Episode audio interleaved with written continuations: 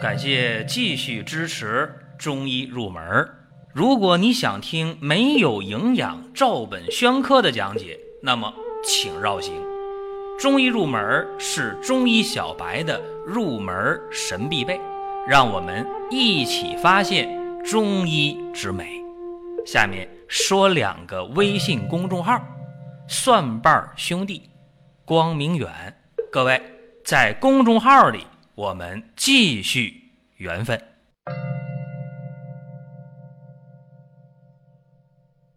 各位，在本期的节目当中，我们讲一讲回归自然的中医奇疗。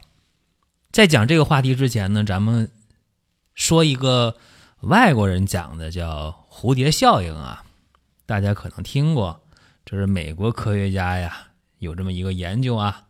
他说，如果在亚马逊热带雨林当中有那么一只美丽的蝴蝶，它扇动一下翅膀。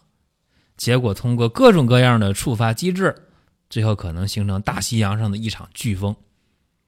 这个大家说太悬了吧，是吧？你说太悬了，说美国科学家干嘛就研究这种不靠谱的东西呢？我们呢，把这个蝴蝶的效应理解为一种机制的触发就好一些啊。你说呢？亚马逊的热带雨林当中那。蝴蝶多了去了，大家都扇翅膀，天天在大西洋上不用干别的，天天刮台风、刮飓风了，对吧？所以我们看的是触发机制啊。你比方讲啊，我们今天发现了用中医、中药、针灸，包括理疗很多的方式去改善身体的状态，去对抗疾病、战胜疾病。达到延年益寿的作用，那么这个其中的奥秘是什么呢？有人讲啊，这个叫信息流、物质流、能量流的作用。这话说的听不懂是吧？通俗的讲啊，就是说中医中药的各种手段，干嘛呢？推动机体自我调节。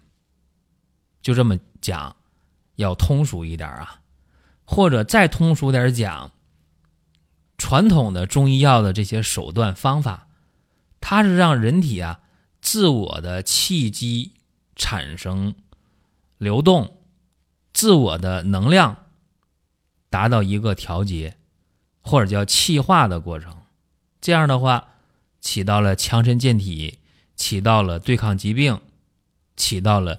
延年益寿的作用，这么讲，大家恐怕有一半以上吧，或者一多半人基本上能听懂了。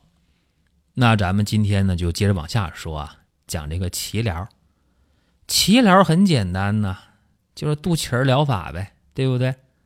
用药不？可以用药，也可以不用药。为啥这么讲呢？用药物加工成一定的剂型，常见的啊。把药呢和成药糊，往肚脐这一敷，外边用纱布胶带一固定，这是脐疗的药物疗法。那脐疗也有非药物疗法呀，对吧？比方说用艾条去灸这个肚脐艾灸。比方说，我们就拿一个热水袋放肚脐儿这儿，它也舒服啊。大家吃凉的了，喝凉的了，哟，这肚子疼。热水袋往肚脐一放，舒服没？舒服了是吧？热运、热敷，这都是非药物的脐疗法，不也很好吗？所以今天咱们就给大家说说脐疗。尤其这几年啊，方兴未艾特别火的就是用艾灸或者艾脐贴儿来。帮大家调理身体，来战胜疾病，特别火。接下来给大家分析一下啊，为什么非要选肚脐儿来进行药物或者非药物的脐疗呢？这肚脐儿咋形成呢？脐带剪断了、结疤了，形成这么个肚脐儿，对吧？胎儿在母体当中，所有的营养物质都是从这个脐带这儿来的，对吧？有两条。脐动脉，一条脐静脉是吧？都从这儿来的。一出生咔嚓剪断了，这脐静脉、脐动脉都关了，都闭上了，闭锁了。所以说这肚脐儿啊，它能得到营养是吧？这个位置，而且我们看啊，这全身呢最薄的地方啊，肚皮上最薄的地方是哪儿呢？肚脐儿呗。啊，肚脐儿这位置啊，表皮角质层特别薄，它这屏障功能特别弱。还有啊，就是肚脐下边没有脂肪的组织，特别特别薄。这样的话，不仅是有凉风、有凉气儿啊，人特别敏感这肚脐儿这儿，而且用药也特容易吸收，并且肚脐儿这个位置有丰富的毛细血管网、静脉网，还有很敏感的神经末梢。肚脐儿啊。哎，可以与附近的这个门静脉呀、脐静脉呀、下腔静脉呀、肝呐，哎，这都有联系。包括这有筋膜啊、腹膜啊，都直接相通。所以这个薄弱点是容易得病的地方，也是药物容易渗透吸收的地方，也是热量容易渗透的地方，寒气容易入侵的地方。这肚脐的特点。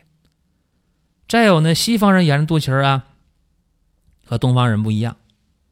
西方人提出了一个什么叫做这个黄金分割点，对吧？就零点六一八倍这个位置，从肚脐到脚，从肚脐到头顶，这个长度的这个比值，正好就是零点六一八。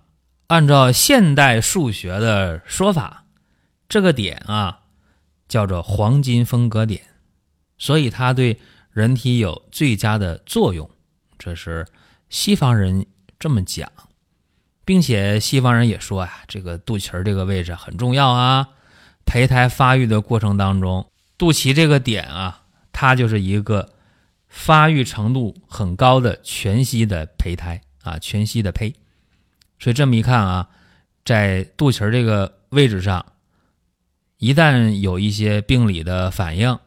啊，一些生理的现象发生了异常，就是病理的呗。只要呢给予相应的刺激，怎么样就能治疗相应的病。这是西方人讲啊。那我们再看中国人怎么看这个问题的？中国人管肚脐叫什么？叫神阙啊。这阙宫阙的阙当宫殿讲，神阙什么意思呢？就是神仙住的宫殿啊。肚脐是神仙待的地方，神阙穴，它也是。任脉上的一个重要的穴位，我们管任脉叫什么？叫阴脉之海，总管一身之阴经啊。人有正经十二，对吧？十二条正经，手足各有三阴三阳经，六条阴经都归任脉来管。当然了，督脉呢管一身之阳脉啊，称为阳脉之海。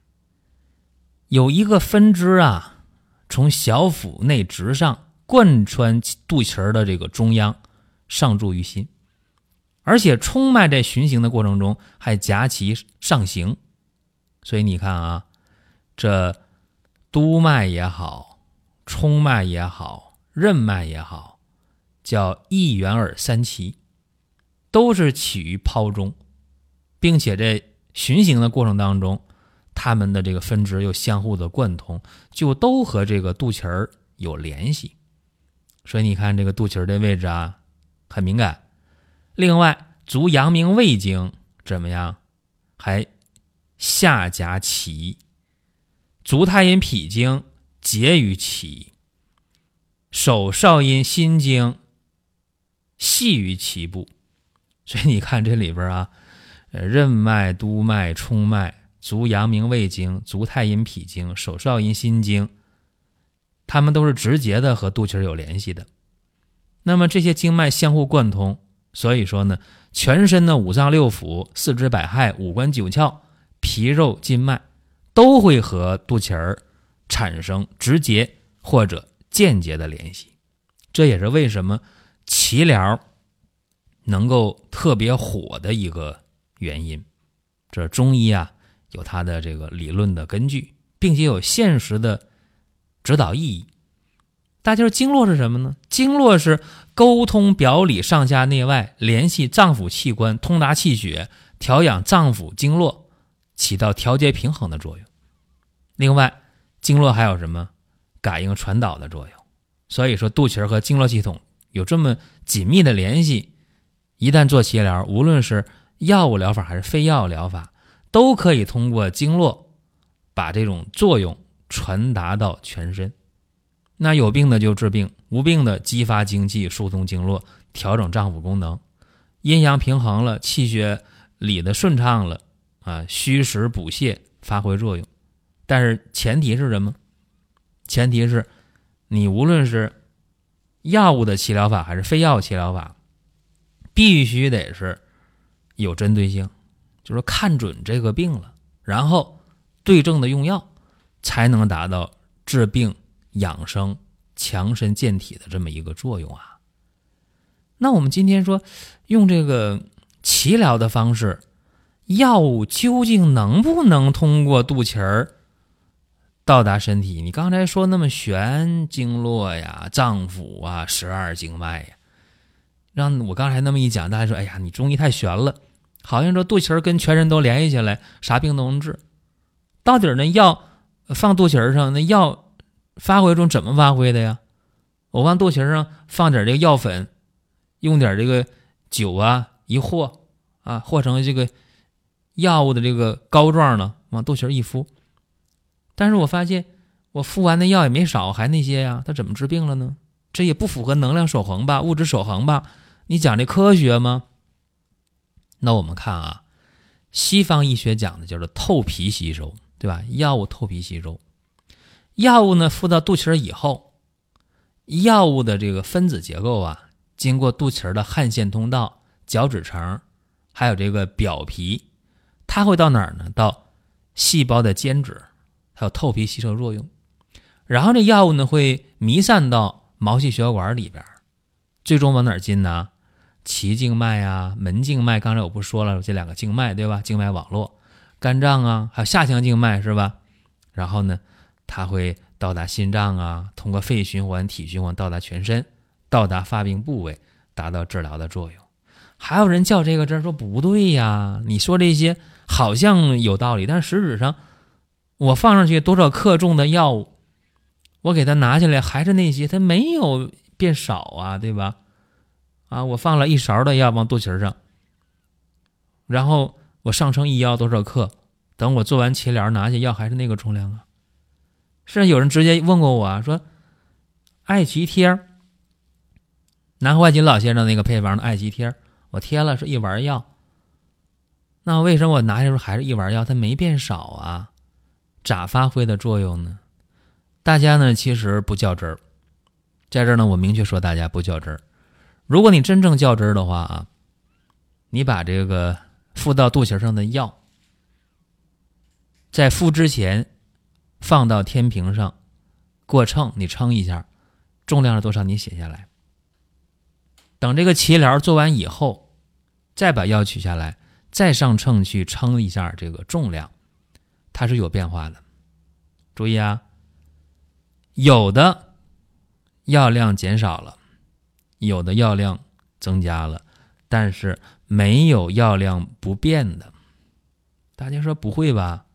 你说药物减少了，我相信啊。按照你刚才说那个，无论是西医的透皮吸收，还是中医讲的这个沿经络传导药力，那药量减少了，重量轻了，那总是好事儿。